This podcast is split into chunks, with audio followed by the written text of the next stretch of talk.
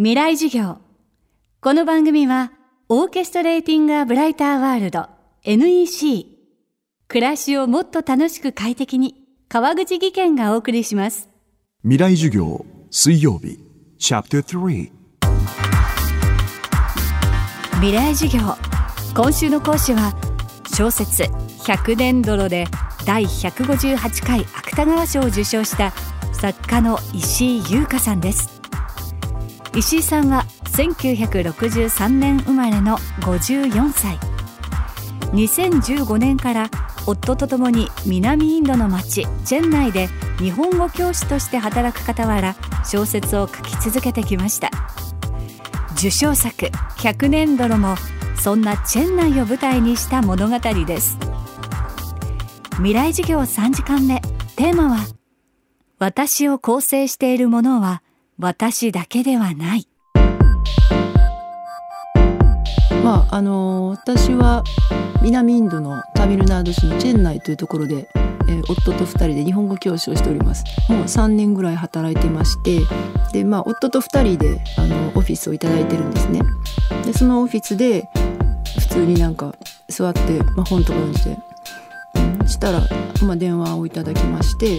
であの、まあ、正直あんまり期待してなかったんですね。あの芥川賞取れるかどうかっていうことに関して。でまあ結構やっぱりびっくりしてで振り向いてまず夫にあの V サイン送って。でそれからまあちょっと軽くあの2人で踊って。うん。まあそんな感じです。芥川賞受賞作。100年泥は2015年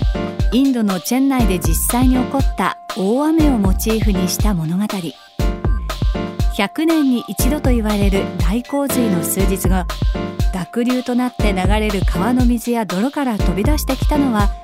思いもかけないものや人そして遠い過去の記憶でした。まああのそれまでこう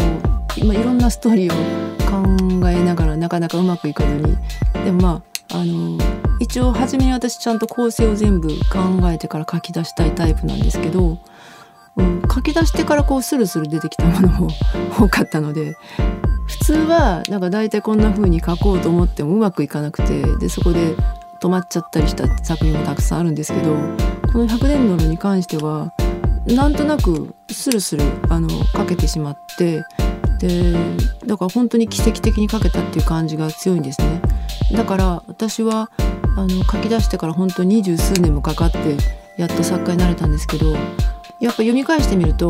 あのもうそれぞれの一行一行に私の過去の経験とか考えたこと何かこう詰まってそれを生かして書かれてるっていうのも分かるんで、うん、やっぱり今まで続けてきたことがこの作品を書かしたんだろうなというふうに思います。うん、私の中に蓄積しているいろんなあの心のかけらとか多分私を構成しているものは私だけではないので多分いろんなまあ人と交わることによってあのその人の一部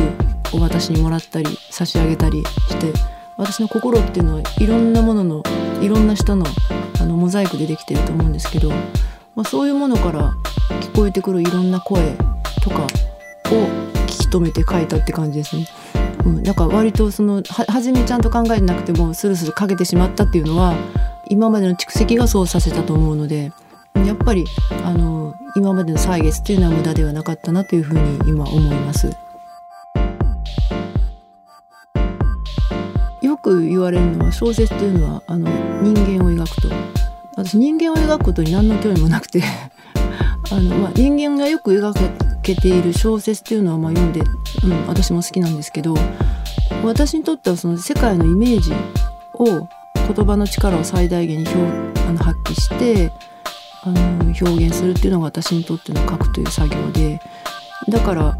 おそらくなんか私の小説を小説らしくないというふうに感じる方も結構いらっしゃると思うんですがやはりあのそこら辺が原因ではないかと思うんですけれども。まあ私に与えられている手でっていうのは言葉しかないので、まあ、小さい頃からそうやってまあ言葉に親しむことが好きで言葉がどれだけ私たちに豊穣な世界を与えてくれるかっていうことはもう本当に小さい頃から知っていてでやっぱりあのその中に身を浮かべてでまあだから自分で書いているっていう自分の意思であの言葉を駆使して書いてるって感じでもないんですよ。やっぱり言葉の中に言葉のこう広大な世界に身を委ねてその中でこう流れ着いてくるあるいはまあ耳に入ってくる言葉や心のかけら記憶といったものを書くことによって表現しているっていう感じですね。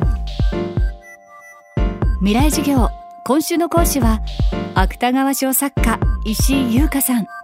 今日のテーマは私を構成しているものは私だけではないでした。この番組はポッドキャストでも配信中です。バックナンバーもまとめて聞くことができます。アクセスは東京 FM のトップページからどうぞ。明日も石井優香さんの授業をお届けします。